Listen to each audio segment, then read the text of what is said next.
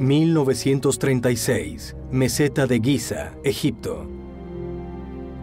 Durante más de 3.000 años, el cuerpo de la gran esfinge estuvo sepultado bajo la arena.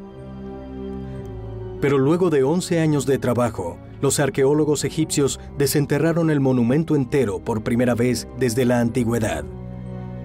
Mide 73 metros de largo y 20 de alto. Es la estatua monolítica más grande y antigua del mundo.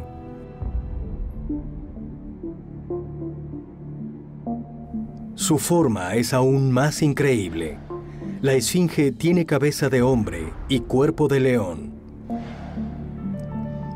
Los egiptólogos datan la construcción de la gran esfinge en el reinado del faraón Jafra, en los años 2500 a.C. aproximadamente. Sin embargo, otros sostienen que su construcción es mucho más antigua.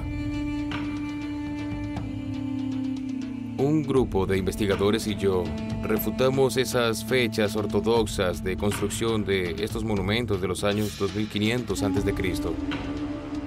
La erosión de la esfinge indica que es muchísimo más antigua.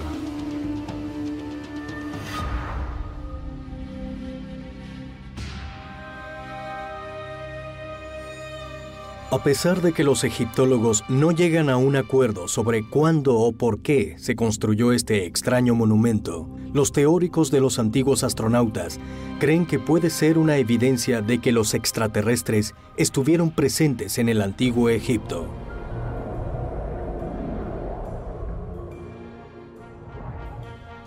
En muchas de las inscripciones de las esfinges egipcias y sumerias podemos ver criaturas mitad hombre, mitad animal, y variaciones de distintas combinaciones de seres humanos y animales. ¿Por qué hacían eso? Es lógico pensar que muchos de estos textos antiguos explican la venida de extraterrestres a la Tierra que nos crearon a su imagen y semejanza.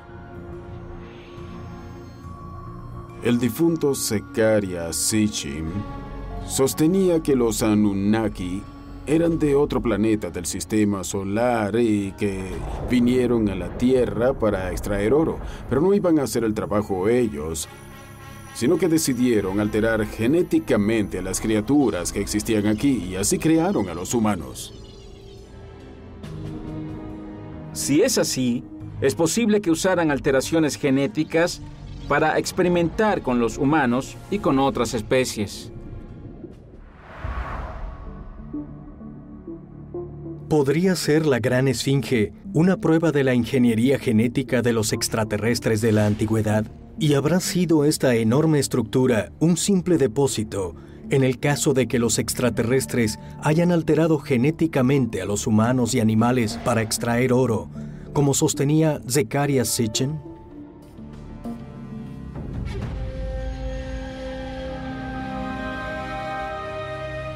¿Es posible que los arqueólogos egipcios que excavaron la gran esfinge hayan estado buscando oro?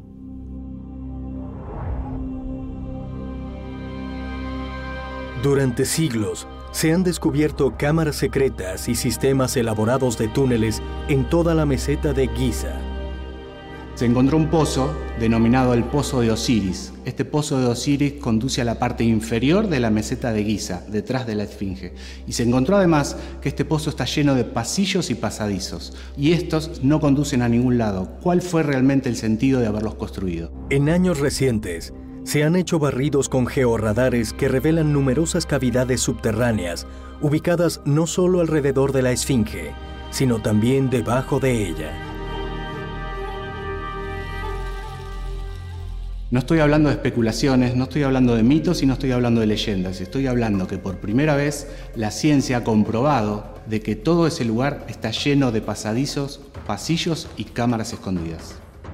Encontraron pruebas de lo que parece ser cámaras artificiales.